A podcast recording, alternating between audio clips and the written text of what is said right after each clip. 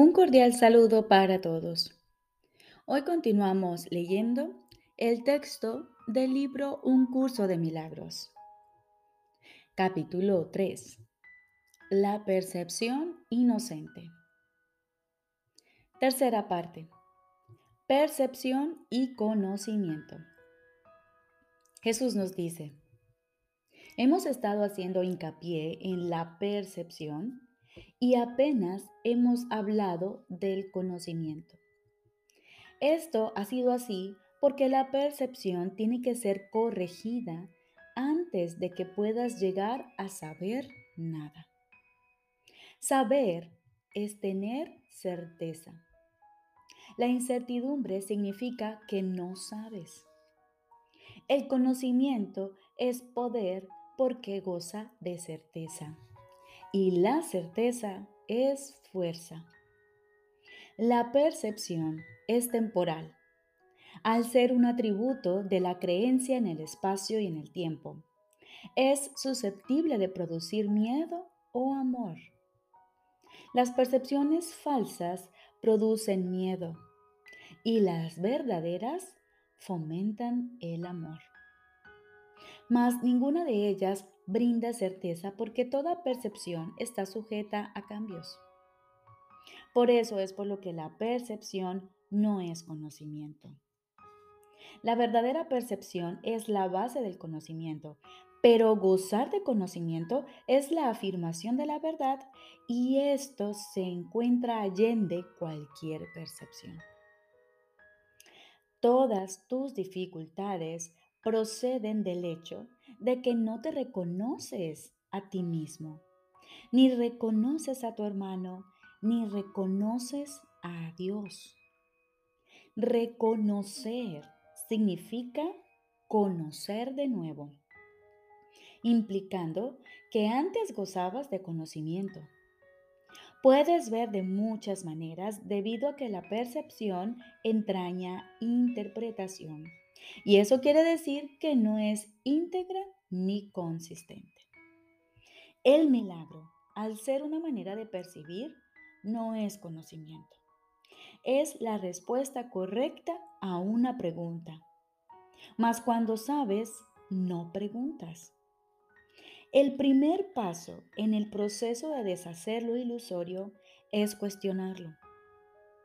El milagro, la respuesta correcta, lo corrige. Dado que las percepciones cambian, su dependencia del tiempo es obvia.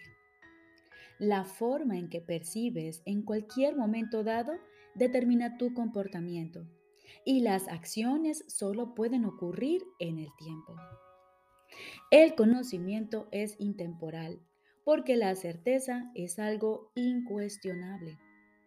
Cuando dejas de hacer preguntas es que ya has alcanzado el conocimiento. La mente que cuestiona se percibe a sí misma en el tiempo y por lo tanto busca respuestas para el futuro. La mente no receptiva, por el contrario, cree que el futuro va a ser igual que el presente.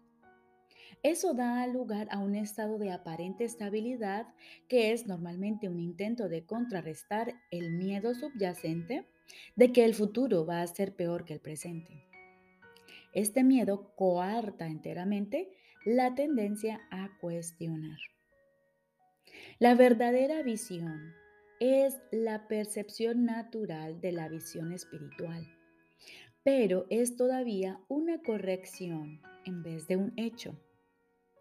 La visión espiritual es simbólica y por lo tanto no es un instrumento de conocimiento. Es, no obstante, un medio de percepción correcta, lo cual la sitúa dentro del propio ámbito del milagro. Una visión de Dios sería un milagro más que una revelación. El hecho en sí de que la percepción está involucrada demuestra que la experiencia no pertenece a la esfera del conocimiento. De ahí que las visiones, por muy santas que sean, son efímeras. La Biblia te exhorta a que te conozcas a ti mismo. o lo que es lo mismo, a que tengas certeza. La certeza es siempre algo propio de Dios. Cuando amas a alguien, lo has percibido tal como es, y esto te permite conocerlo. Hasta que primero no lo percibas tal como es, no lo podrás conocer. Mientras sigas cuestionando lo que Él es, estarás implicando claramente que no conoces a Dios. La certeza no requiere acción. Cuando dices que estás actuando basándote en tu comportamiento, estás confundiendo el conocimiento con la percepción. El conocimiento provee la fuerza para el pensamiento creativo, no para la acción recta. La percepción, el milagro y la acción están estrechamente vinculados. El conocimiento es el resultado de la revelación y genera solo pensamiento. La percepción, aún en su forma más espiritualizada, incluye al cuerpo. El conocimiento procede del altar interno y es intemporal porque goza de certeza. No es lo mismo percibir la verdad que conocerla. Una percepción correcta es necesaria antes de que Dios pueda comunicarse directamente con sus altares, los cuales Él estableció en sus hijos. En dichos altares es donde Él puede comunicar su certeza y su conocimiento inevitablemente brindará paz. Dios no es un extraño para sus hijos, ni sus hijos son extraños entre sí. El conocimiento precedió tanto a la percepción como al tiempo y finalmente los reemplazará. Ese es el verdadero significado del alfa y la omega, el principio y el fin de antes de que Abraham naciese, era yo. La percepción puede y debe ser estabilizada, pero el conocimiento ya es estable.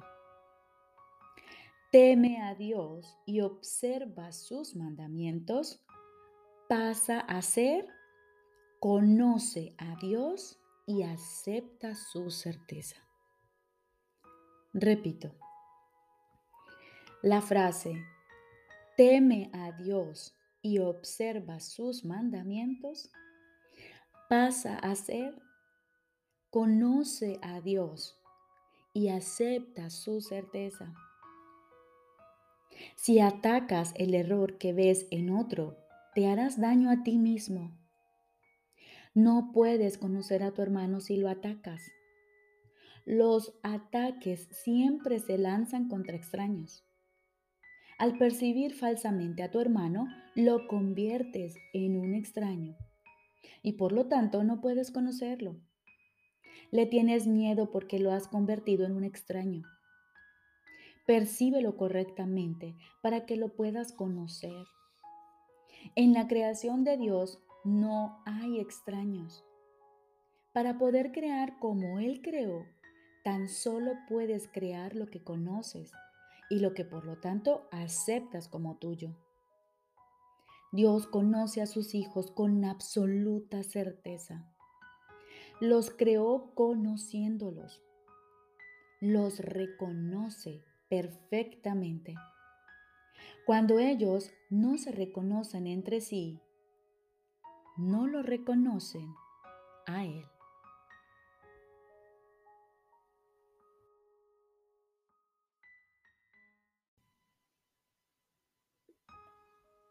Ahora continuamos con el libro de ejercicios.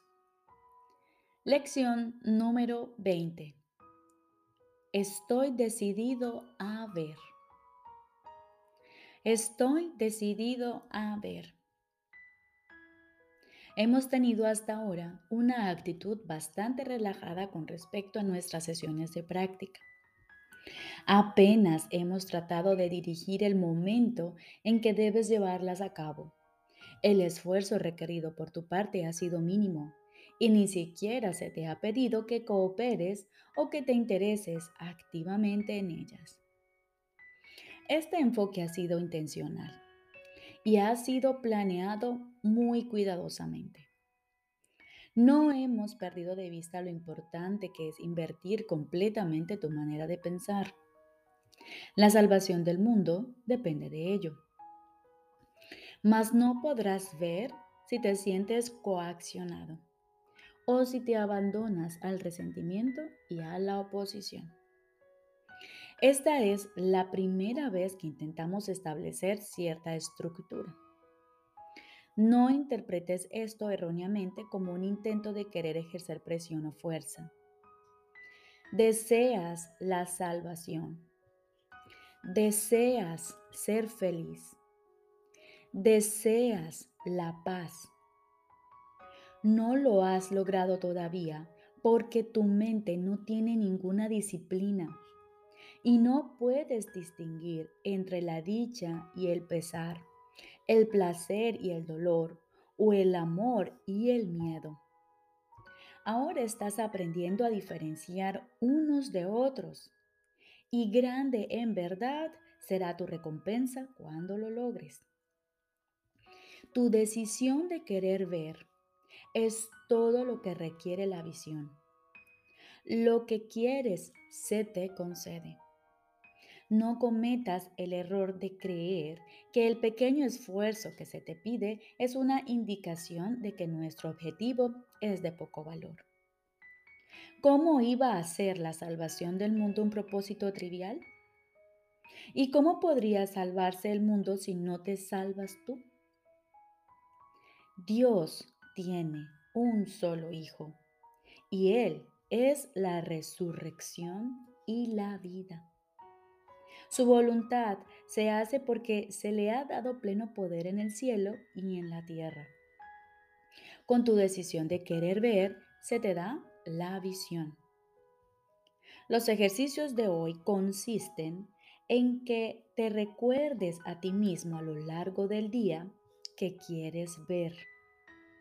La idea de hoy implica tácitamente también el reconocimiento de que ahora no ves.